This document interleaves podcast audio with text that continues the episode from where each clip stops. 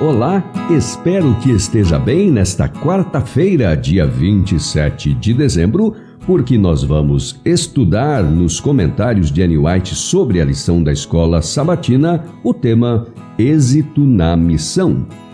Paulo tinha procurado incutir na mente de seus irmãos coríntios o fato de que ele e os ministros que com ele trabalhavam eram apenas homens comissionados por Deus para ensinar a verdade que estavam todos empenhados na mesma obra e que dependiam igualmente de Deus para ter sucesso em sua missão.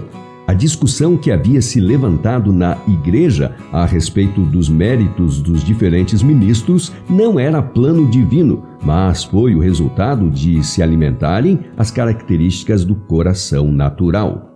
Quando alguém diz, Eu sou de Paulo, e outro diz, Eu sou de Apolo, não é evidente que vocês andam segundo padrões humanos? Quem é Apolo e quem é Paulo? São servos por meio de quem vocês creram, e isto conforme o Senhor concedeu a cada um. Eu plantei, Apolo regou, mas o crescimento veio de Deus. 1 Coríntios 3, nos versos 4 a 7. Paulo foi quem primeiro pregou o Evangelho em Corinto e organizou a igreja naquela cidade. Essa era a obra que o Senhor lhe havia designado. Mais tarde, pela direção de Deus, outros obreiros foram admitidos para ocupar seu lugar.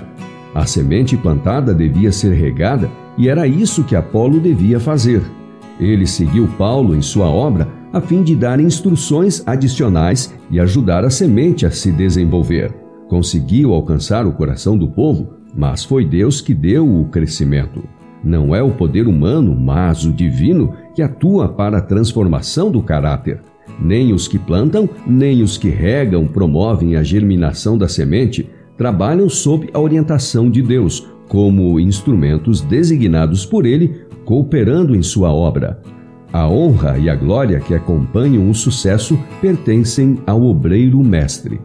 Jesus deseja apagar a imagem mundana na mente de seus seguidores e nela gravar a imagem celestial para que eles possam se tornar unidos nele, refletindo o seu caráter e dando louvores àquele que os chamou das trevas para sua maravilhosa luz. O caráter que cultivamos, a atitude que assumimos hoje, está fixando o nosso destino futuro. Estamos todos fazendo uma escolha quer para estarmos com os bem-aventurados na cidade de luz ou para estarmos com os ímpios fora da cidade. Os princípios que governam nossas ações na terra são conhecidos no céu e nossos atos são fielmente anotados nos livros de registro. Ali se sabe se nosso caráter é segundo a ordem de Cristo. Somos nós virgens prudentes? Essa é a pergunta que estamos respondendo hoje por meio de nosso caráter e atitude. E assim encerramos nosso estudo de hoje com citação do livro Atos dos Apóstolos, página 174, e também da meditação refletindo a Cristo de 1986, do dia 16 de outubro. E amanhã vamos estudar o tema Missão concluída. Te espero então amanhã.